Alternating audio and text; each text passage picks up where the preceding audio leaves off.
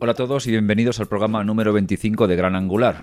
Estamos grabando para la tercera semana del mes de marzo de 2017 y este debería haber sido un programa eh, de Gran Angular Paisajes con Rafa Irusta, pero Rafa, eh, el pobre, le ha ocurrido un pequeño percance médico, vamos a llamarlo así, y, bueno, pues está, fuera de combate durante unos días, pero no os preocupéis que, está bien y volverá con nosotros, eh, supongo que para el próximo episodio de Gran Angular Paisajes. Desde aquí ya aprovechamos para, darle recuerdos y esperar que se recupere lo antes posible. Bien, eh, como ha ocurrido esta contingencia que con la que no contábamos en un principio, pues he decidido grabar yo solo, porque bueno, no quería meter nada aquí con calzador de cualquier forma, ni invitar a alguien así precipitadamente sin haberlo preparado, y me parecía que lo más apropiado era, pues bueno, pues eh, hacer un programa eh, yo solo, que tampoco viene mal de vez en cuando, y, así me escucháis un poco más, porque claro, cada vez que, hay con, que estamos con una persona compartiendo, pues lógicamente a veces hablas menos y dices, ah, tenía ganas de haber hablado un poco más, haber contado alguna cosa. Bueno, pues mira, aprovecho para contaros las cosas que se me van quedando ahí por ahí colgadas y que me gustaría contar, contaros y valga la redundancia que ya he hecho contar 70 veces. Bien. Bueno, eh, vamos a empezar primero eh, recordándoos que ya sabéis que este podcast se emite por la red de podcast o la plataforma de podcast que se llama Emilcar FM y eh, estamos cada, cada, semana prácticamente los últimos las últimas semanas lanzando un, podcast nuevo. Y esta vez nos toca eh, presentaros un, podcast que se llama Bacteriófagos que lo presenta Carmela García, que es una, es una licenciada en biología, además en bioquímica, cristalógrafa, bióloga estructural, o sea que vamos, vamos, está acreditada para hablar de lo que, de lo que habla y evidentemente es un podcast que trata de curiosidades biológicas y actualidad científica para todos los públicos, o sea, algo asequible, algo que te enteres. Yo, por ejemplo, que soy un zoquete para estas cosas, pero me encantan las cosas científicas, lo he escuchado y me he enterado bien. Eh, bueno, ¿Qué os puedo contar de este podcast? Pues que, bueno, más que nada os voy a contar un poco de Carmela García. Eh, dice que para ella no es nada más que una bióloga, pero como ya veis tiene algo más de experiencia y algo más de bagaje académico y que bueno pues la tesis que ella que ella mm, que ella hizo eh, iba sobre las fibras de bacteriófagos y también en torno a esto gira su actual investigación en la Universidad de Zúrich donde por el título del podcast por eso se llamó el, podcast Bacteriófagos. Bien, eh, lo podéis encontrar en iTunes y en todas las eh, apps donde se puede encontrar Gran Angular, lo podéis escuchar allí. Yo lo recomiendo, la verdad es que al que le interese mínimamente la, actualidad científica le va a encantar. Y bueno, como veis, la, la oferta que estamos ofreciendo en, en Emilcar FM cada vez es más sorprendente, así que espero que os agrade, tanto por lo menos como a nosotros hacerlo. Bien, eh, luego, ¿de qué vamos a hablar hoy? Vamos a hablar de varias cosas. Vamos a hablar primero de eh, un sustituto que le ha salido a Lightroom. Sí, ese, ese programa que parecía que no había otra alternativa que Lightroom o Lightroom, bueno, pues tiene un sustituto, pero claro, con algunos peros que los voy a comentar. Esto va a ser simplemente una toma de contacto. Bien. Eh, después hablaremos de la limpieza de los sensores en las cámaras reflex que es un tema peliagudo, a todo el mundo le, da mucho miedo la primera vez que se, enfrenta a ello y bueno, pues yo ya os comentaré. Yo creo que alguna vez hemos hablado un poco del tema, pero de una forma un poquito así por encima. Y hoy quiero hablar del tema con más, un poco más de profundidad para que veáis cómo se puede enfocar el asunto. Y luego eh, vamos a empezar con algunas pequeñas nociones de la fotografía de interiores que me la habéis pedido bastantes veces y siempre me he hecho un poco el remolón porque bueno, he dicho, mira, como es una cosa de la que yo puedo hablar en cualquier momento, pues lo voy a dejar para un momento que haya un hueco como este. Y entonces dije, mira, pues no hay mal que por bien no venga. Así que como Rafa no ha podido sumarse, pues, pues voy a hablar un poquito de la fotografía de interiores. Espero que os interese, o por lo menos a los que me la habéis demandado, eh, os vaya cubriendo tal. No voy a abarcar una cosa, no, no quiero hacer una cosa muy extensa, quiero hacer una cosa ligera y algo que os sirva para si tenéis que enfrentaros alguna vez a alguna cosa de interiores, pues que empezar a saber por dónde van los tiros, ¿vale? Bien, eh, ya la semana pasada empecé también a, ir haciendo, agradeciendo, agradeciendo a, vosotros todos los que vais dejando, sobre todo reseñas en iTunes. Sé que también estáis dejando reseñas en otros sitios. Y bueno, eh, yo lo agradezco todas, pero especialmente las de iTunes son muy importantes. ¿Por qué? Porque es casi el barómetro por el cual los podcasts nos vamos midiendo. No contra los otros, porque aquí no vamos nadie contra nadie, sino para que tengamos un poco más de relevancia, que nos cuesta y es difícil, es un mundo muy sectario, muy pequeñito. Entonces tengamos un poco más de relevancia y podamos salir un poco más a la superficie, que al fin y al cabo es lo que tratamos todos con, bastante dificultad. Bien. Así que cualquier eh, cosa que dejéis en iTunes de reseña será muy, muy agradecida. Ya creo que ya lo he dicho unas cuantas veces, pero insisto. Bien, voy a ser esquemático, pero me gusta que quiero intentar cumplir con todos, así que voy a, nombraros a todos los que habéis dejado una reseña. Y son bastantes. Bien, eh, Byron74 nos dijo, sabe a poco. ¿Por qué? Porque era en ese momento quincenal, pero ahora ya somos semanales, con lo cual espero que Byron estés más contento con la periodicidad que tenemos ahora. Heribert Cunil dice, genial. Eh, Pena de audio, sí. Hay dos o tres reseñas que realmente tienen absoluta toda la razón que hubo unas, una época hace un par de meses que fue penoso, ya lo dije el programa anterior, mm, me reafirmo. Bit eh, dice muy bueno. Eh, BTS Producciones, saludos y felicitaciones. Eh, Sulacoes eh, para aprender fotografía. Mer en Uyapul fantástico. Air Buonero, muy bueno. Juanjo Cordero, excelente para aprender. Pableras 1980, excelente podcast para todo tipo de fotógrafos. Edutres me dice, buen podcast. Eh, Juan Pablo Páez B, de lo mejor en fotografía. Eh, Vayausa, bueno, esta Sandra de, de, Destinos y Faca, dice imprescindible para cualquier fotógrafo. Bueno, ya sabes, Sandra, que la quiero muchísimo y muchísimas gracias por dejar esta, esta reseña. Granata, extraordinario. Juan Cueto, fantástico. Bike, Bikefire, eh, muy interesante. Paco MR, buen tratamiento. Arbani, buena incorporación. Trutquillot, eh, no, Trujicot, perdón, rigor ameno y conocimiento sin pedanterías. Entre trabajadores, un compañero de la red de Milcar, estelar incorporación a la red de Milcar FM. MC Boro, por fin un podcast para entender la fotografía. Eh, Ambotida, súper interesante. Endicanene... Uy, por Dios, qué mal estoy yo hoy. Endicanrenechea eh, un podcast para los aficionados de la fotografía. Eh, yo mismo también, grandes, Joaquín, Joaquín Lator, Joaquín y Lator, es, también es compañero de Milcar. Son las primeras reseñas que, claro, lógicamente nos dieron un poco de empuje. ¿A qué esperas para escucharlo? Laura Bacalao, excelente. J. Tocino, gran noticia. Max Atini, también compañero, suerte y enhorabuena. Fueron las primeras reseñas que nos pusieron. Y las últimas os las leo rápidamente.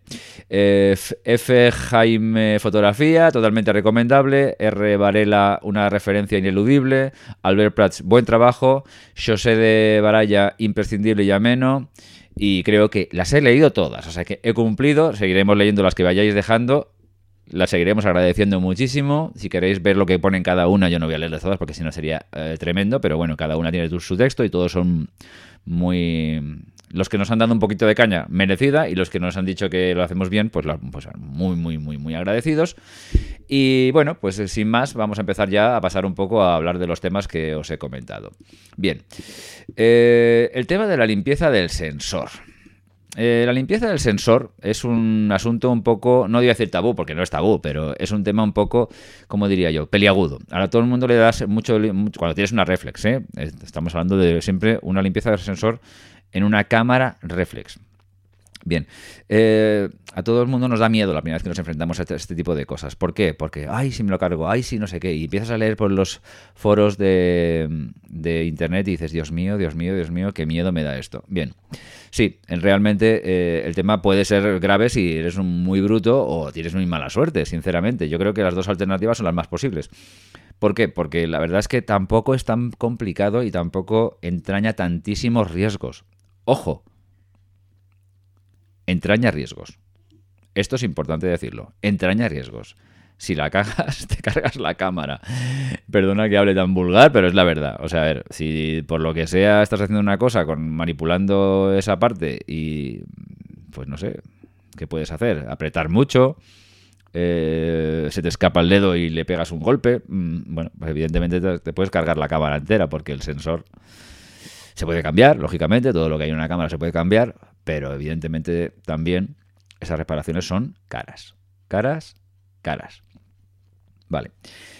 ¿Cómo he limpiado yo los sensores de mi cámara? Bien, digamos, eh, esto lo voy a dividir en tres fases y hay muchos más métodos. Bueno, no sé si muchos, pero hay más métodos. Pero yo he probado estos tres, los tres los he utilizado con cierta intensidad y os puedo dar los pros y contras de cada método. Bien, el método 1, la famosa pera o el rocket este, que es un soplador, ¿eh? una especie de, pera de goma, así una bola de goma que expulsa aire, tiene una especie de cánula y entonces, bueno, pues apretas y estoy diciendo una cosa que es súper obvia, pero bueno, yo lo explico por si alguien no lo ha visto nunca. Vale. ¿Qué pasa con, esta pera? Pues eh, tú lo que tienes que hacer es... Eh, esto sirve para, también para quitar el polvo de los objetivos, de cualquier cosa que tengas ahí, pues soplas ahí y tal, y el polvo se mueve y tal. Bueno. ¿Es efectivo? A veces. Pero generalmente, en mi caso al menos, no. Me explico. Si yo quito el objetivo y simplemente soplo al espejo, que cuando sabéis que se quita el objetivo en una reflex, veis, ves el espejo, ¿no? Pues normalmente si hay una cosa por encima, a lo mejor lo soplas y a lo mejor se va. Pero yo también esto lo recomiendo que lo hagáis con la cámara invertida. O sea, que esté mirando para abajo y soplando para arriba. ¿Por qué? Porque si hay una porquería y, soplas hacia, hacia, abajo, digamos, con la cámara como sería lo normal, con el agujero, digamos, mirando hacia arriba y tú soplando hacia abajo, ¿qué puede pasar? Pues puede pasar que sí, la, mierdecilla se mueva, pero se vuelva a quedar por ahí. Entonces, con lo cual no consigues gran cosa. Entonces, si le das la vuelta a la cámara y el agujero está mirando hacia abajo, bueno, pues si soplas y tienes la suerte de que la cosilla se cae, pues, pues fantástico. Esto también sirve para evitar, esto es un consejillo, eh, que sirve para evitar cuando cambiamos los objetivos de las cámaras que entre la menor eh, porquería del ambiente posible. Es decir, yo recomiendo que cambies los objetivos con la cámara, con el agujero de la cámara mirando hacia abajo. ¿Por qué? Por, la misma razón. Si tú lo miras, lo, estás hacia abajo, sí es verdad que puede entrar polvo y el polvo entra y se vete para adentro. Pero si es una partícula o algo que andas flotando un poco tal, pues es más, parece que está más protegido que si lo dejas de arriba abajo. Por ejemplo, imaginaros que de repente estás en la calle, sopla un poco de viento, eh, hay hay arena o cosas así que, va, que sopla y va de arriba hacia abajo, como es obvio. Si tú tienes la cámara al revés, parece que está más protegida de esas cosas que van de arriba hacia abajo, lógicamente, que caen, ¿no? Bien, eso tampoco te va a evitar al 100% que te caiga, que te entre porquería en el sensor. Yo creo que nada evita al 100% que entre, que entre porquería en el sensor, porque hagas lo que hagas, hasta incluso sin cambiar nunca ningún objetivo, termina entrando. Evidentemente, cuando más objetivos cambies, y en ambientes más propensos a, que haya suciedad ambiente, es más probable que te entre alguna cosilla en el sensor. Esto lo ves muy fácil cuando haces una foto, por ejemplo, del cielo a una F muy cerrada, ¿eh? vas a ver que se ven las, las, las, mierdecillas, las, cualquier cosita que hay, granito de lo que sea, enseguida se ve una mancha ahí en el cielo fácilmente. O disparas alguna cosa blanca, un folio blanco, si con un, bueno, pues eso, y con un objetivo que te permita encuadrar en una cosa blanca pequeña o, algo, una pared blanca grande, bien iluminada, ¿eh? vas a ver que enseguida se detectan este tipo de cosillas que están, que están en, el sensor. A mí me ocurre, bueno, yo no sé, pero en mi caso, yo cambio de objetivo con una cierta frecuencia, pues no te digo que todos los meses tenga que limpiar el sensor, porque no es verdad. Probablemente tenga que limpiarlo, pero no lo hago. Pero sí que, sí que cada dos, tres meses me hago una limpieza de sensor, casi seguro. Probablemente si eso fuera un, es un uso amateur y tocas la cámara de Pascuas a Ramos, yo siempre hablo de un uso intensivo, profesional, que aquí lo que difiere más es la, es la la intensidad del uso, valga la redundancia, también. ¿Por qué? Porque yo toco, la cámara la toco prácticamente a diario y durante bastantes horas. Entonces, claro, lógicamente es muy susceptible de que al final se mire ensuciándose con cierta frecuencia. En un caso amateur que la cámara la coges de Pascuas a Ramos, a lo mejor una vez por semana o menos, una vez al mes, bueno, pues a lo mejor la tienes bien guardada y bien protegida y todo ese tipo de cosas con sus funditas y sus historias, pues lógicamente las porquerías en el sensor eh, se van a depositar con más dificultad y bueno, pues, pues si eres un poco cuidadoso y cuando cambias los objetivos no lo haces en un sitio que esté flotando demasiada arena ni cosas de ese tipo, pues a lo mejor con una limpieza al año vas que, vas que chutas. Esto es, esto es tal. A ver, la recomendación más lógica para cuando no tienes un uso muy intenso y esto se supone un problema, puede ser llevarlo a un profesional y que te lo haga. Un profesional de la limpieza de, sensores, un servicio técnico, vamos. Pero yo no quiero que nadie luego me diga, he hecho lo que tú has dicho y me he cargado la cámara. Por favor, no, no voy a admitir ese tipo de responsabilidades. Eso vaya por delante. Pero yo os voy a contar lo que hago yo. Y, bueno.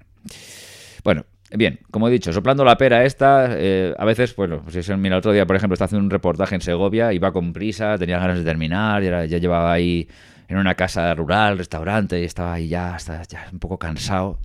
Y de repente, cuando eh, estoy, ah, veo ahí una cosa, un, pero un, gran, un granaco en el medio, dije, Dios mío, ¿cómo le puede haber entrado esto? Había cambiado de objetivo tres o cuatro veces y dije, madre mía. Entonces cogí rápidamente, cogí la pera, soplé, la puse boca abajo, soplé, bla, bla, bla, bla, bla, y sí, se quitó.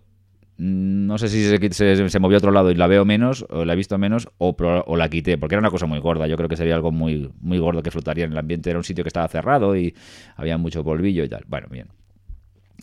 En ese caso fue fácil. Pero esto, esto funciona muy de Pascuas a Ramos, ¿eh? ya os lo digo así de claro, que funciona eh, muy de Pascuas a Ramos. Cuando la, la suciedad está adherida y, se suele adherir, hacerme caso, cuando es una cosa así y tal, No, es, tan fácil quitarlo con la, con esta.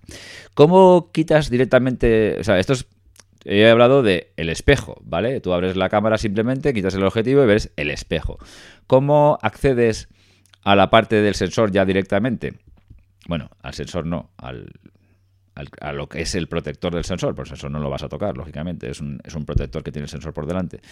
Bien, eh, las cámaras en los menús de, funciones que tienen detrás siempre tienen, un, por ejemplo, en Canon, ya, ya, ya, lo siento, ya sé que me vais a decir, pero es que yo soy Nikon, Sony, no sé qué, no sé cuántos. Bueno, yo creo que todas las cámaras tienen en el menú esta misma posibilidad. Lo que no os puedo decir es exactamente cómo, dónde está ubicada en cada cosa. Eh, si os interesa y tenéis un problema, me lo decís. Ya sabéis que mandando un email a podcastgranangular.gmail.com intentamos dar solución a cualquier cosa que nos digáis. Dentro de un orden, claro. Eh, la paz mundial, ¿no? Bien, bueno, pues la cuestión, que si tenéis algún problema con alguna cámara específica o lo que sea, me lo mandáis y tanto Iker como Rafa como yo, incluso Álvaro también, eh, bueno, pues intentaremos buscar la solución y tal.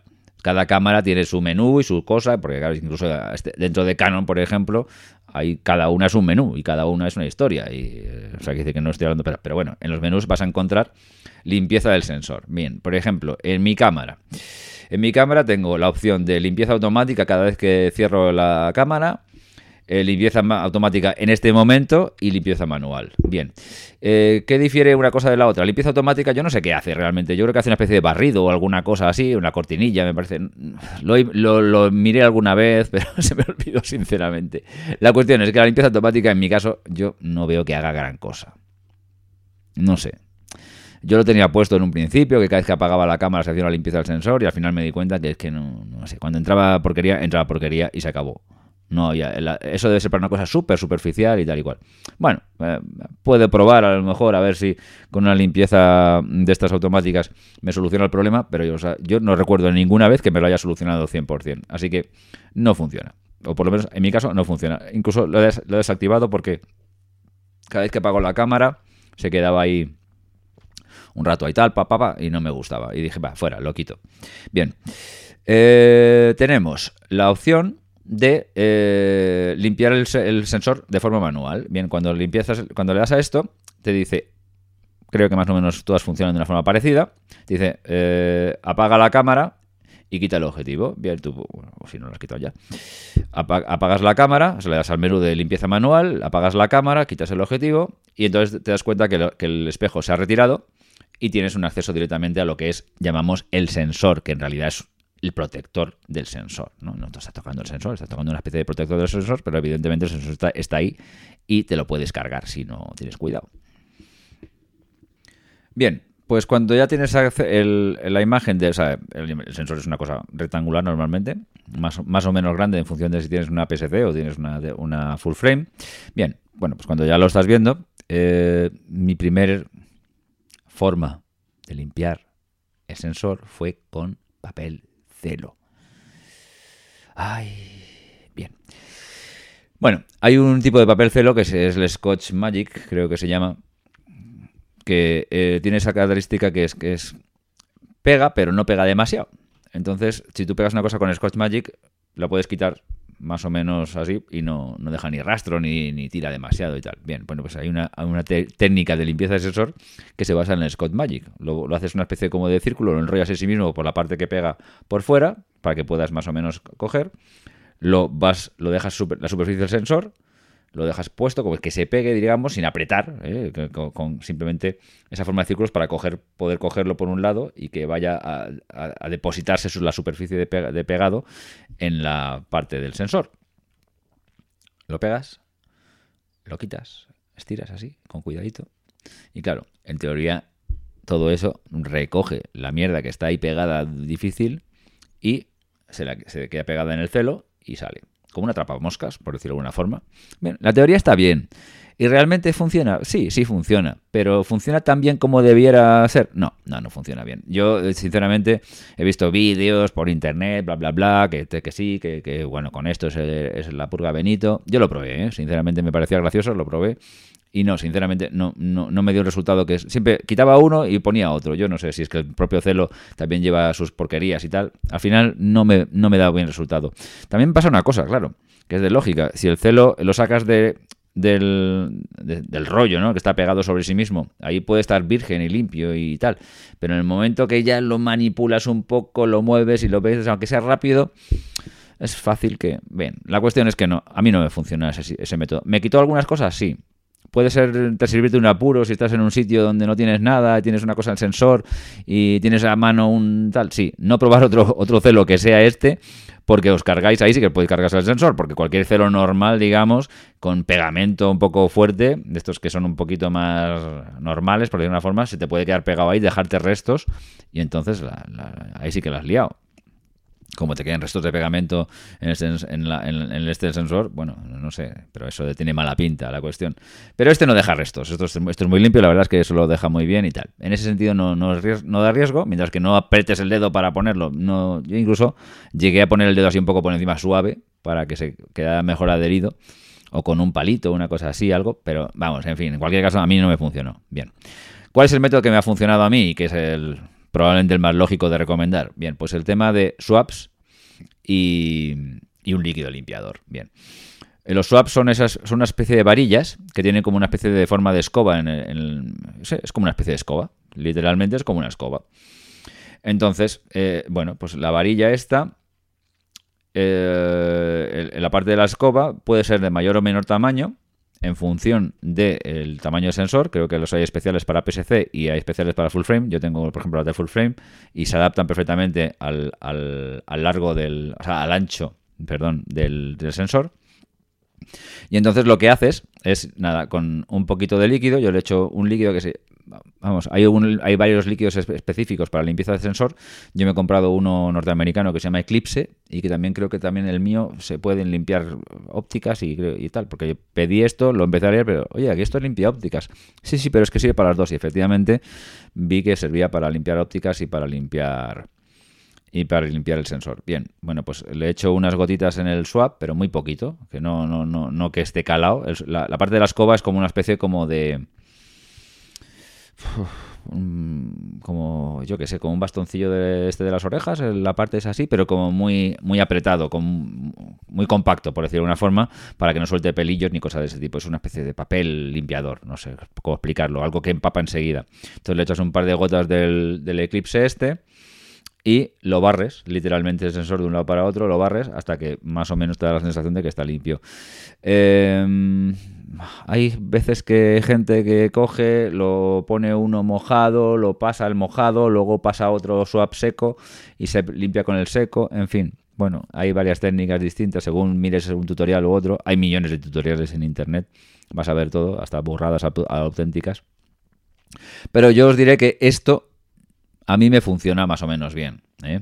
Eh, normalmente pasando, humedeciendo una parte del, de la parte del barredor del, swap mm, más mojada y otra parte más seca, simplemente la parte mojada hace como primer paso, ¿no? que húmedo y así no, no hay nada que pueda arañar o, dañar el sensor, y luego la parte seca pasa, digamos, como el segundo, el segundo cepillado y normalmente con nosotros cepillados suaves, por favor, no, no apretéis la varilla contra el sensor, todo esto, todo esto súper suave. Cuando estéis tocando el sensor, súper suave.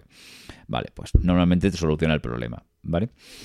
Bien, mm, si tenéis alguna duda más o lo que sea, podéis escribirme y os voy a poner un enlace de los swaps y de, y de esto en Amazon. Ya sabéis que son enlaces patrocinados, que bueno, pues ah, queda, queda un no sé qué centimillo que nos dejan a nosotros al podcast, que bueno, sirve para para comprar micros y cosas de ese tipo cuando, cuando, cuando reunimos algo, que poco, pero y que nos va a hacer subir el precio de nada. O sea que vais a mantener los mismos precios que tiene Amazon, que suelen ser competitivos. En cualquier caso, yo os pondré los enlaces y si queréis probarlo, pues bueno, ahí está. Insisto, no reclamaciones. Mirad algunos vídeos por internet si os apetece y podéis, eh, y podéis comprobarlo. Bien, vamos a pasar a este programa que os he comentado antes, que es un sustituto de.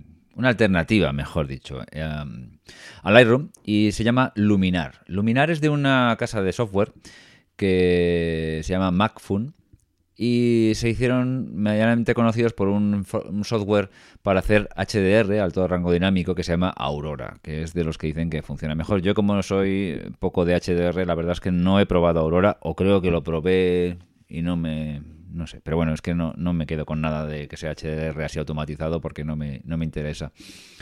Pero la cuestión, eh, bien, mm, ¿qué os puedo decir de este programa? Yo lo mejor que puedo decir es que hay una versión gratuita que te dura un tiempo, no sé exactamente cuándo, pero bueno, lo suficiente para que lo vayas probando. Yo me la he bajado, he metido un row, lo he probado un poco por encima, sinceramente, ¿eh? no, no es una prueba, ni mucho menos una prueba muy concienzuda ni una ni un análisis concienzudo, simplemente una toma de contactillo que he tenido aquí, pero nada, muy poquito tiempo, no he tenido tiempo de meterme con él. Me interesaría meterme con él más tiempo porque me ha dado, me ha dado eh, curiosidad y lo haré probablemente y cuando lo vaya haciendo pues os iré contando más cosas. Pero claro, el flujo de trabajo que, tengo es complicado y dices, joder, no puedo, no puedo ponerme a revelar un, trabajo con esto porque no sé cómo va a quedar ni, este tipo de cosas. Entonces he probado uno, pues cuando tenga vacaciones a lo mejor volveré a él y tal y tal.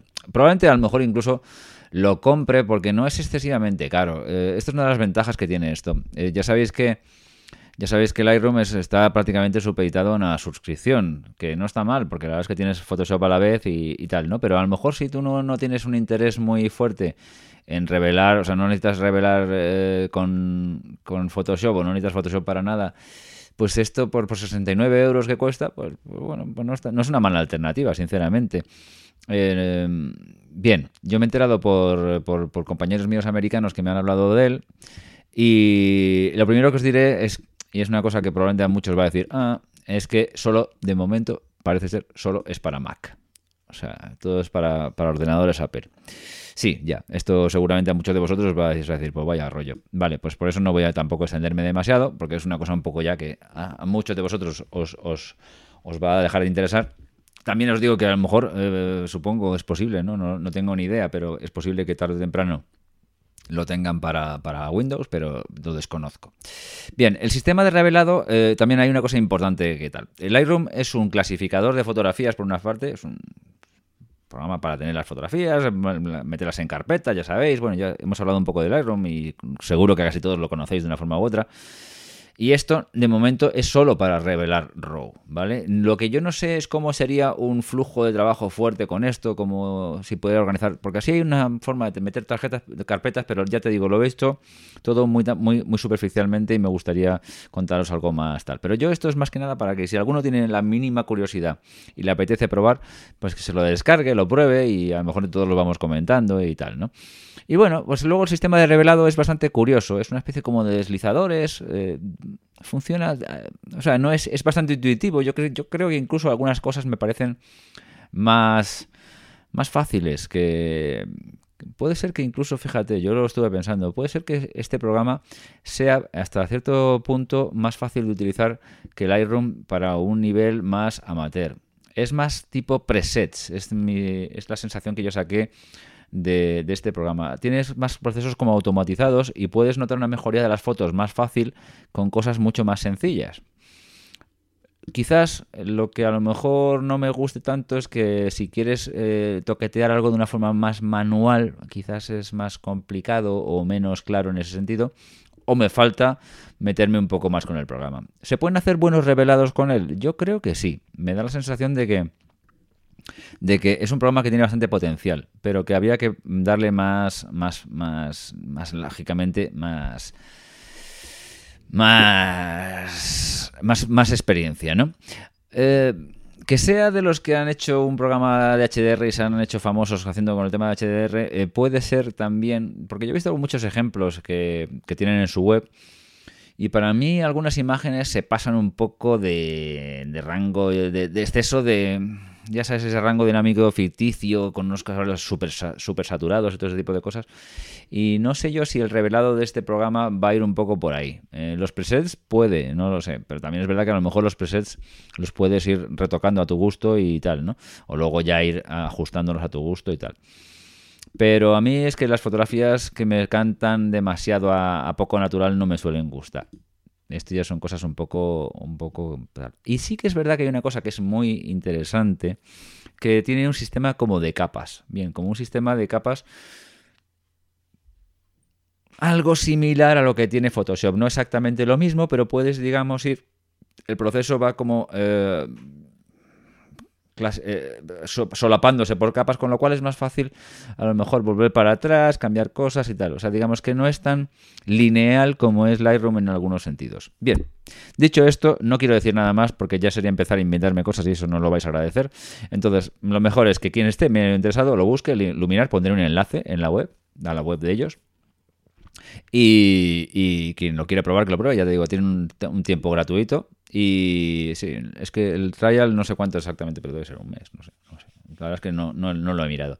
Yo ya te digo, yo probablemente lo terminé comprando porque, bueno, 69 euros es una cosa que dices, hombre, es dinerillo y tal, pero bueno, en un, momento dado, un programa que puedes revelar RAW está bien, ¿no? Eso es relativamente barato y me gustaría ir probándolo poco a poco a ver qué tal, porque, oye, a veces que dices, mira, a lo mejor para trabajos más personales o cosas así, me puede, me puede, me puede venir bien. Veréis que tienen una tabla, ellos con de comparación ahí en, el, en, el, en la web que se compara con Aperture y con, y con Lightroom. Y entonces, bueno, pues hay cosas que son importantes, que parece ser que es más completo. Claro, que esto siempre se enfoca desde el punto de vista que te más te favorece, ¿no? Este tipo de tablas. Pero en este caso mío, a mí, por ejemplo, no tiene una cosa que es importantísima para mi trabajo, para el trabajo de arquitectura en general, interiores, que es la corrección de, de perspectiva. Entonces pone coming soon, o sea que lo normal es que estén trabajando en ella y tarde o temprano la pongan. Quizás cuando lo pongan, esto lo tengan corregido y lo de también la corrección de lente, que tampoco la tienen de momento adaptada, eh, quizás me, me, decida a comprarlo. Bien, dicho esto, me encantará oír que alguno lo pruebe y también de su opinión en el podcast. Así que sería, sería muy, muy interesante. Y bueno, ya eh, por último eh, vamos a pasar un poco con una breve eh, introducción a la fotografía de interiores. Por cierto, al respecto comentaros que escribí un artículo, bueno, he dudado un poco porque cuando yo me enfrento a escribir, llamarlo artículo quizás es muy presuntuoso por mi parte, pero escribí unas cuantas líneas sobre fotografía de interiores que me pidieron los chicos de Fotolari y que menos. Y bueno, la verdad es que ahí tenéis también un poquito una, introducción al tema, ¿eh? un poco también superficial, lógicamente. Son esto debería llevar años coger un poco de, de, experiencia suficiente como para decir que uno ya es fotógrafo de interiores, no, no, no es de la mañana a la noche como casi nada en el, en este tipo de cosas. Pero, pero bueno, en fin, quien tenga interés y quiera hacer alguna cosilla o le, apetezca saber algo más del tema, pues bueno, pues eh, ese artículo, como muchísimos otros que hay en, en la red, pues eh, son, son buenos para empezar a, asomarte al, al, al mundillo de los interiores. Bien.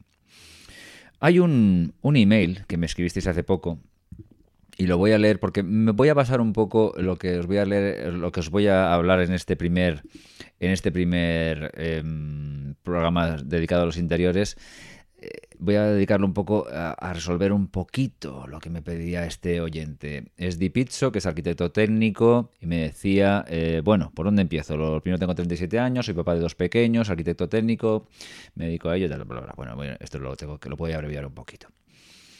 Desde el año de diciembre pasado estoy en el mundo inmobiliario y sí, estoy un poco agobiado. He aparcado los estudios por ahora, ya que tengo montón, bueno, en fin, cosas particulares. Sé que te, dedicas a la fotografía de edificios, lo cual fue una de las cosas que me enganchó al podcast, gracias.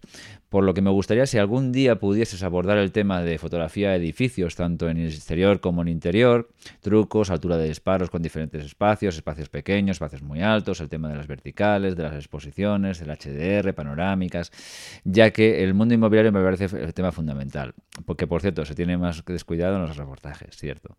Otro asunto que estoy interesado es el recorrido virtuales, bueno, esto ya lo dejamos para Bien. Voy a empezar un poquito en las nociones primeras de, la fotografía de arquitectura de interiores. Hoy vamos a centrarnos un poco más en puertas para adentro, ¿vale? No podemos abarcar demasiado porque no quiero que esto sea demasiado pesado y alguna gente que a lo mejor no le interese dirá, Dios mío, qué rollo me va a soltar, no, no va a estar aquí una hora y media hablando de esto porque podría, pero no, no creo que sea recomendable para el programa en general y para la salud de, de vuestros oídos y cerebros. Bien. Eh, cuando tú te enfrentas a un interior, eh, confluyen un montón, de, un montón de, variables, pero quizás la variable para mí más importante siempre, siempre, siempre, siempre es la luz. La luz es clave. Eh, a ver, que los interiores estén decorados, fantástico, que tengas un interiorista, que todo sea monísimo y tal, es muy importante. Hasta un mono en un sitio precioso podría hacer unas fotos medianamente decentes porque si el sitio es precioso, eh, hasta con un móvil, pues oye, te saldrá una cosa graciosa si tienes un poco de gracia con, la, con el móvil y, y cuadras más o menos allá pero mm, estamos hablando ya de trabajos profesionales para mostrar espacios, ¿bien? Entonces ahí la luz es lo clave. La luz en los interiores suele venir de ventanas, ¿no? Eh, hay interiores especiales que tienen paredes de cristal, en fin, ese tipo de cosas, pero no vamos a hablar de cosas muy raras, vamos a hablar de cosas más normales, como puede ser una habitación, un salón, algo eh, que te puedas enfrentar tú eh, de una forma, digamos, más asequible y cotidiana. Entonces, de donde viene la, luz es importante por varias cosas. Primero, por aprovecharla al máximo y segundo, por eh, ver si, evaluar si tú quieres que salga compensada la exposición exterior con la posición con la con la em, con la exposición interior. Me explico. Por ejemplo, es muy recurrente eh, tener una habitación con una ventana, ¿vale? Si tú la miras en un, por ejemplo, en un momento que haya luz, esto es recomendable también. También eh, algo que os digo desde el principio es que no necesariamente las horas de más intensidad lumínica exterior son las mejores para fotografiar un, interior. Esto puede que ya lo haya dicho y si me repito lo siento, pero mm, en Inglaterra, por ejemplo, compañeros míos que son ingleses, eh, les salen casi siempre unas fotos muy sencillas muy y, y, muy, y muy, muy resultonas Básicamente porque como allí casi siempre está nublado, el cielo nublado eh, hace una especie como de softbox natural y esto ya permite que la trabajar con interiores sea relativamente fácil. En España tenemos unos, días muy claros, no, muchos días del año son días de despejados, con mucho sol, mucha luz, muy bonitos, y en según qué interiores pues son complicados de lidiar, porque la diferencia de exposición interior y exterior es muy extrema, y entonces, eh, bueno, pues pues ahí es donde tienes tú que, que, evaluar cómo, cómo te enfrentas al tema. En una habitación de un tamaño, digamos, medio, con una ventana de un tamaño, digamos, también normal, eh, veréis enseguida una, una hora entre las 10 y las 6 de la tarde, en un día, digamos, de otoño o de primavera, o sea que tienes luz más o menos todo hasta entre ese rango horario, veréis que, pues lógicamente, donde entra la ventana eh, hay una luz más intensa y luego al fondo de la habitación, pues la luz es menos intensa. Esto a veces, bueno, pues oye, si es una fotografía artística o es una foto o es una cosa para un, por ejemplo, para un arquitecto que a lo mejor pues eh, no quiera que, se sobre que simplemente se aproveche como esté la luz natural y todo esto esté bien pues bueno pues trabajas con lo que hay eh, le sacas le intentas sacar el máximo partido y hasta ahí fenomenal pero, mm, eh, por ejemplo, en el mundo inmobiliario, o si quieres hacer unas fotos de interior que sean realmente espectaculares y quieres mostrarlo, yo estoy, estoy hablando también a lo mejor de un tema un poco más orientado a, nivel comercial, ¿no? Cuando tú estás eh, vendiendo un interior de una forma comercial, ya sea para una inmobiliaria, o para, sea para una web, o para un negocio, o para lo que sea, normalmente te están pidiendo, te están requiriendo que los interiores se vean iluminados, brillantes y maravillosos y que todo sea reluciente y fenomenal, ¿no? Sin pasarnos, ¿no? Entonces ahí la dificultad es equilibrar un poco eh, la luz de la parte menos iluminada con la luz de la parte que está más iluminada donde está recibiendo la luz natural. Eh, además de, de dos cosas bastante importantes. Los sensores, como he dicho muchas veces de las cámaras, son bastante más lelos a nivel de rango dinámico que es nuestro ojo. Entonces tú cuando llegas a una habitación, pues miras para un lado, miras para el otro, miras la ventana, miras hacia la parte más oscura y más o menos tu ojo va equilibrando bastante bien toda la, luz que. las distintas intensidades lumínicas que va percibiendo. O sea, por ejemplo, puedes ver más o menos la habitación bien iluminada, con una luz adecuada, sin tener que encender ninguna luz mm, artificial, y ver a través de la ventana lo que se ve fuera. Sin embargo, probar esto con una cámara. Tú coges una cámara reflex o una cámara, da igual, lo que sea, un móvil, lo puedes hacer perfectamente darle a iros a la habitación con una ventana, que es muy sencillo el experimento, entonces le, apuntas que exponga hacia la ventana, o sea, hacia lo que se ve a través de la ventana. Normalmente verás la ventana, pues si se ve un árbol, por ejemplo, a través de la ventana, pues verás el árbol y la, fotografía que te hará será del árbol y se verá el árbol bien, pero ¿qué pasará con el resto de la, de la habitación? Se verá prácticamente oscuro o negro, porque no el rango dinámico no da para que capte la diferencia en disposición entre el interior y el exterior. Creo que me voy explicando. Si haces lo inverso, que es exponer hacia una zona dentro de la habitación, equilibrar la luz para que la habitación se vea bien iluminada, pero la ventana te va a quedar absolutamente velada, o sea, blanca. Vale. Esto eh, si además eh, la exposición en vez de ser equilibrada, o sea, digamos, en, el exposímetro lo pones en cero, ya le empieza a poner en más uno, en más dos o lo que sea, pues ahí más aún, ¿no? Porque dices, no, es que quiero que la, habitación se vea más brillante, más brillante. Entonces compensas la, apertura o la velocidad para que tal. Bueno, pues, pues ya te vas ahí a tener el problema de que probablemente la ventana la vas a ver como una especie de fogonazo blanco. Esto es una de las cosas más importantes y donde se diferencia normalmente un buen fotógrafo de interiores a un fotógrafo normal de interiores, digamos, o, amateur o alguien que lo hace de una forma un poquito pues menos... Porque el medir las exposiciones distintas de una habitación y saber compensarlas y saber equilibrarlas y que quede todo más o menos equilibrado, pues es bastante, bastante, bastante, bastante difícil porque los interiores es lo que tienen. Hay unas diferencias de exposición muy radicales.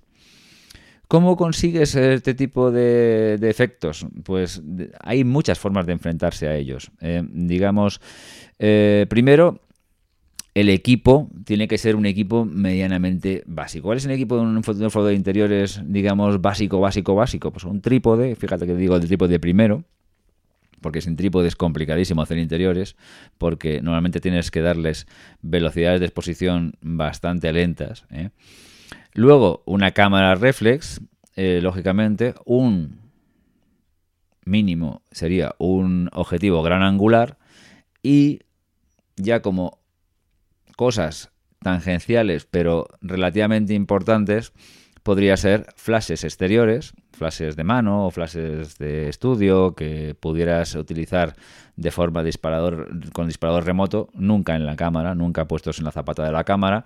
Y luego, pues eh, pequeñas puñetitas como el disparador este de cable o un disparador remoto de la cámara para no tocarla ni siquiera eso en el momento que tienes que disparar. Bien, esto es lo básico, básico, básico que te puedes plantear si quieres hacer fotografía interiores un poquito en, en condiciones, ¿vale?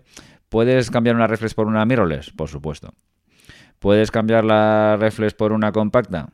Mm, eh, poder puedes, pero no es aconsejable porque mm, los grandes angulares que vienen con las cámaras compactas, o sea, que vienen pegados a la cámara literalmente, normalmente no son lo suficientemente angulares para mostrar espacios, ¿no? O sea, muestran un espacio un poco más cortito. ¿Puedes hacerlo con un móvil? Pues no. O sea, no puedes hacerlo, puedes hacerlo, pero no debes porque no, no, sería ni medio profesional. Ni para una inmobiliaria en plan muy ramplón te puede valer eso. Eso no sería ni tal. Ni, con, ni siquiera con una compacta, yo creo. Lo mínimo sería pues cualquier cámara de objetivos intercambiables donde te permita tener un objetivo gran angular, me da igual que sea mirrorless o no sea mirrorless. ¿Qué, ¿Qué te aconsejo yo si quieres comprarte una cámara al respecto? Bueno, lo más sencillo de aconsejar es una reflex da igual. Me da exactamente igual que te compres la más barata que la más cara. Me da exactamente igual. Todas van a valer para lo que es interiores en principio y a nivel normal. Si quieres ya hacer una cosa muy, muy, muy, muy muy ampliaciones gigantes o trabajos ya que requieran una serie de cosas, bueno, pues oye, las full frame, todo lo que tú quieras, para arriba, lo que tú quieras, pero no es necesario para un trabajo normal de interiores eh, que, te, que líes mucho, la cabeza con el, cuerpo. El cuerpo es relativamente importante. En los interiores el cuerpo no sufre, está en un trípode, está bajo cubierto normalmente la mayoría del tiempo, no, les, no se le golpea, no se le maltrata. Mis cuerpos eh, de aspecto casi todos están nuevos. parece que son cámaras que tienen tres días y lo que tienen son muchos disparos, porque yo disparo muchísimo, pero los cuerpos prácticamente no, no, no han sufrido nada. Entonces, eh, te puede valer cualquiera, ¿eh? Un básico de, de, Nikon, de Canon, de Pentax, de, Sony, de lo, que sea, da igual, te puede valer cualquier cosa. El gran angular, imprescindible.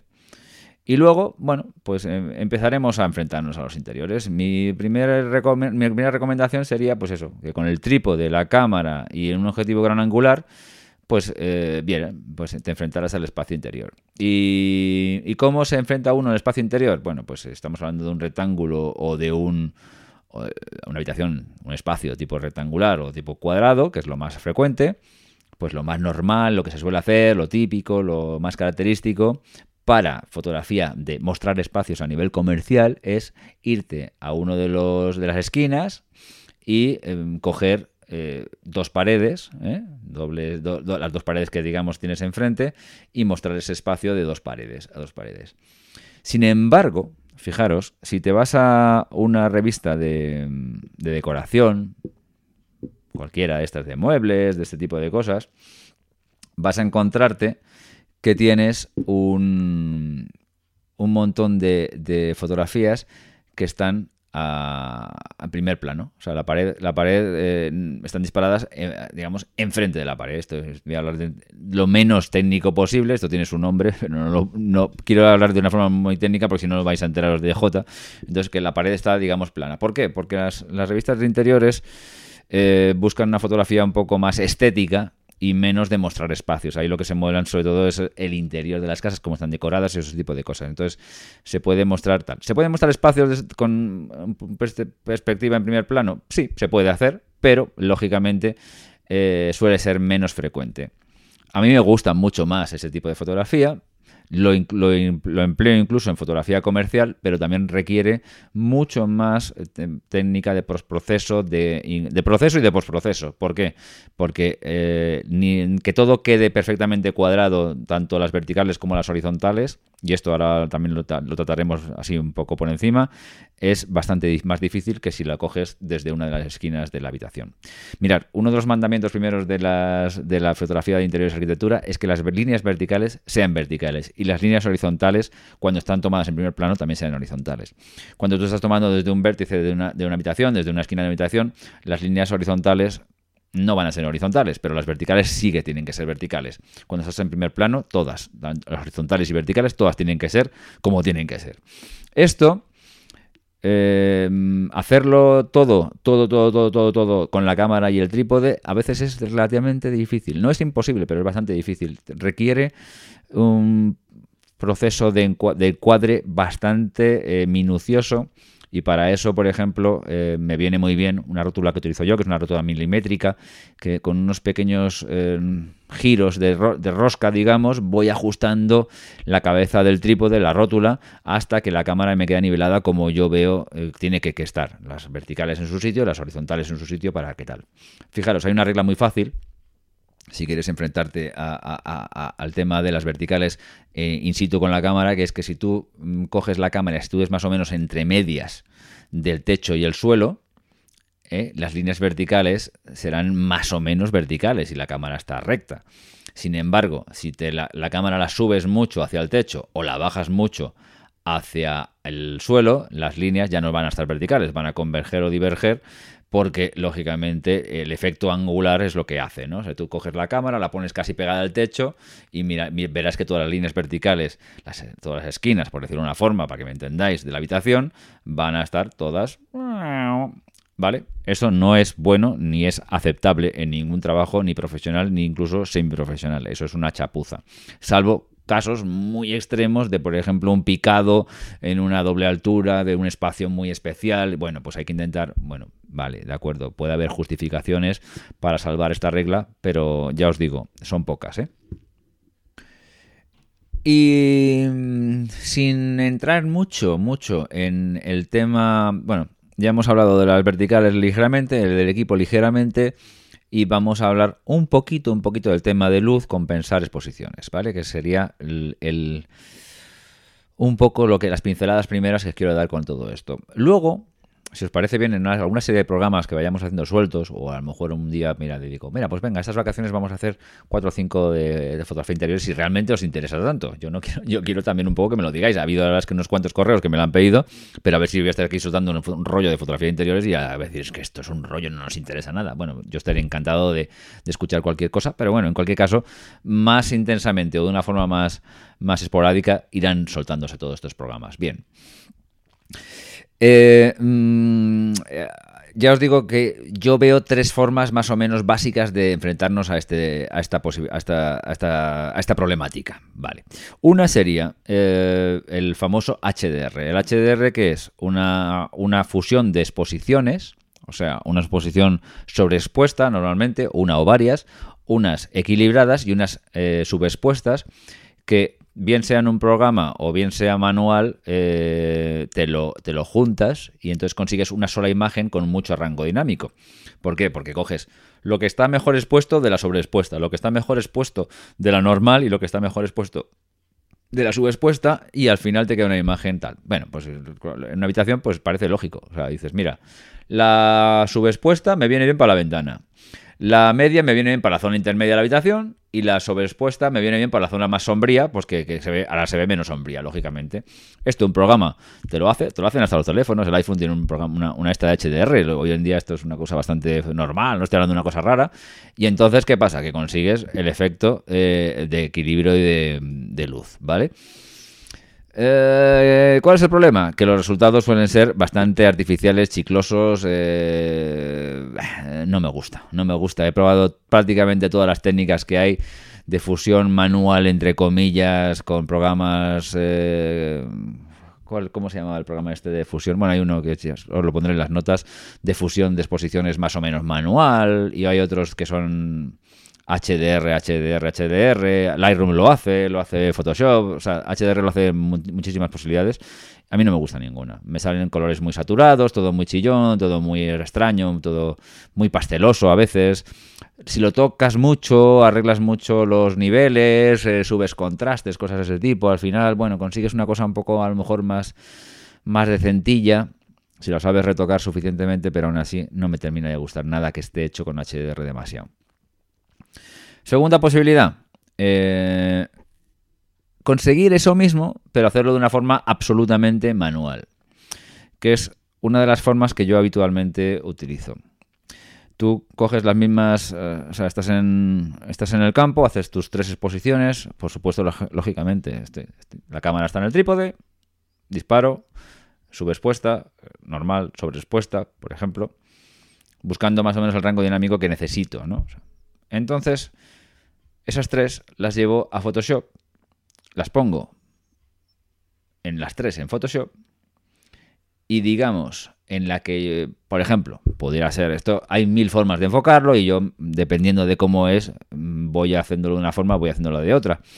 Pero, digamos que em, cogiendo la que puede estar más equilibrada, pues pinto por capas las partes, digamos, con pincel y a mano, ¿eh?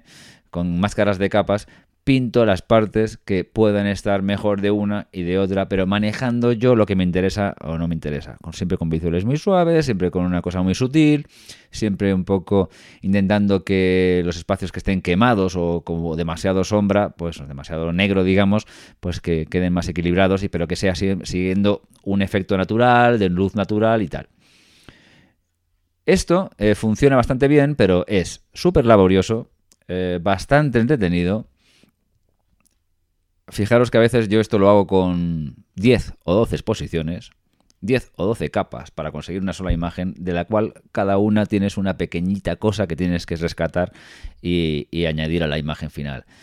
Y bueno, pues es una técnica que requiere su tiempo, no es, eh, algo inasequible, ni quiero daros tampoco una imagen de que sea esto como llevar el Challenger, pero, pero bueno, tiene su, tiene su miga.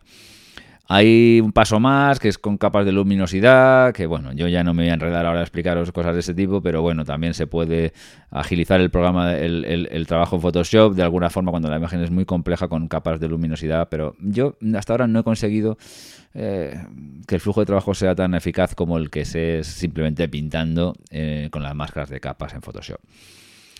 Y la tercera vía, que no excluye utilizar también esta que os acabo de comentar, es rellenar las sombras con flash. Eh, os voy a dar una pequeñísima noción para que comprendáis lo que quiero deciros y luego pues el que esto ya se puede lógicamente hablar de, mil historias del tema de cómo afrontar el tema flash. Mirar, si yo por ejemplo me sitúo en la parte en una parte de la habitación y, por ejemplo eh, expongo hacia la parte de la ventana para intentar sacar la parte de fuera o para que la ventana no me quede demasiado velada. O sea que equilibro la luz en la ventana, por ejemplo, es una opción. como os he dicho, el resto de la habitación me va a quedar muy oscura. Entonces, ¿cómo puedo hacerlo esto en la cámara sin tener que ir a capas a Photoshop o, o acudir de otra forma a este tipo de revelados? Pues meter flashes en la habitación para que rellene todo ese espacio tal y equilibre con la, con de fuera. Esto parece muy sencillo y dices, ah, pues, pues, oye, pues no parece una cosa tan tal. Bueno, pues, hombre, a ver, sí y no. No es tampoco eh, una operación a, corazón abierto, pero eh, los flashes, eh, bueno, pues estamos hablando de flashes manuales, que tienes que colocarlos, que tienes que ver dónde rebotan, porque claro, tú no puedes disparar un flash así, hacia la luz, hacia, hacia la zona simplemente directo, porque un flash de mano o un flash de cualquier tipo disparado directo, lo único que te da es una, imagen plana. Sí, lo vas a ir iluminado, sí, vas a conseguir más o menos el efecto lumínico que tú quieres, pero sin embargo la calidad de la luz va a ser absolutamente espantosa, porque si tú disparas un flash así de golpe fuerte contra el objeto que tú quieres que se ilumine, ves una luz plana, es una luz horrible, fea y, antinatural. Entonces vas a, ver la imagen, vas a ver el interior de la habitación eh, iluminado, sí, pero feo. Entonces, ¿Cómo consigues efectos más o menos de luz natural con flashes? Pues eh, a base de colocar los flashes en sitios estratégicos, rebotarlos contra las paredes o contra reflectores que tú tengas y tal, y conseguir que hagan un efecto de relleno de luz, pero de una forma muy sutil y natural. Esto además lo puedes combinar con, luz, con la luz natural ambiente y hacer un efecto aún más natural, que es lo que yo ya termino suelo terminar de hacer cuando son eh, tal, pues es combinar la luz natural con la luz artificial y hacer luego una especie de mezcla de las dos cosas para que quede bonito, eh, bien expuesto, pero que sea una eh, cosa natural. Ya sabéis que cuando la luz entra por una fuente, crea una serie de sombras eh, en efecto, en, sentido contrario. Entonces, si esas sombras desaparecen porque rebotas el flash a lo bestia contra la parte que está menos iluminada, las sombras se pierden y la percepción que tiene el ojo humano de esa imagen es, sí, está iluminado, pero lo veo raro, lo veo como plano, porque no hay sensación de volumen al perder todas las sombras de todos los objetos que hay en la habitación. Entonces, tienes que conservar esa direccionalidad de la luz con las sombras, pero a la vez rellenar con flash. Esto es ahí, ahí es quizás una de las migas de la cuestión. Y encima, pues combinar con que la exposición de fuera se vea natural, que no sea una cosa sobre ni demasiado, demasiado, ni demasiado poco, porque hay veces que en una casa te dicen, oye, sácame la casa, sácamela bien iluminada, pero también quiero que estas vistas maravillosas del valle de no sé qué se vean perfectamente. Esto a veces tú lo ves en una fotografía y dices, oh, pues mira, no le das importancia porque lo ves como lo ve un ojo humano. Y dices, ah, pues una foto que está bien y ya está, no le das importancia. Sin embargo, esas fotos son tremendamente complicadas en la mayoría de los casos. ¿Por qué? Porque no es fácil. No es fácil sacar un interior bien iluminado y un exterior bien iluminado. Cuando veáis una foto de, la, de cualquier habitación o de cualquier salón o lo que sea y veáis lo de dentro iluminado y que se ve a través de la ventana perfectamente bien lo que hay fuera, pensar que normalmente esa fotografía está hecha o por un buen fotógrafo o, ha costado bastante o ha tenido mucha suerte. Bien, yo ya no me extiendo más porque creo que para una primera un toma de contacto con la fotografía de interiores es más que suficiente. Me encantará ver si este tema os interesa, qué os, os gustaría saber más, qué os gustaría saber menos, qué queréis saber, qué no queréis saber, o, lo que sea. Cualquier cosa que me digáis va a estar bien recibida. Ya sabéis que cualquier cosa a podcastgranangular.com que en unos días nada más, en una semanita ya nos vemos con los chicos de Fotolari que tenemos un montón de preguntas que habéis ido haciendo y que podéis seguir haciendo eh, al podcast para que nos resuelvan entre Iker, Álvaro o Iker o quien venga de Fotolari y lo que yo pueda aportar para de cosas de material o lo que queráis saber y que esperamos también de nuevo recuerdos para Rafa y Rusta y que esperemos que de aquí a 15 días lo tengamos de nuevo con Gran Angular Paisajes, pero bueno, espero que también este episodio os haya sido de, de interés. Nada más, me despido eh, y espero que pronto nos volvamos a oír. Hasta luego.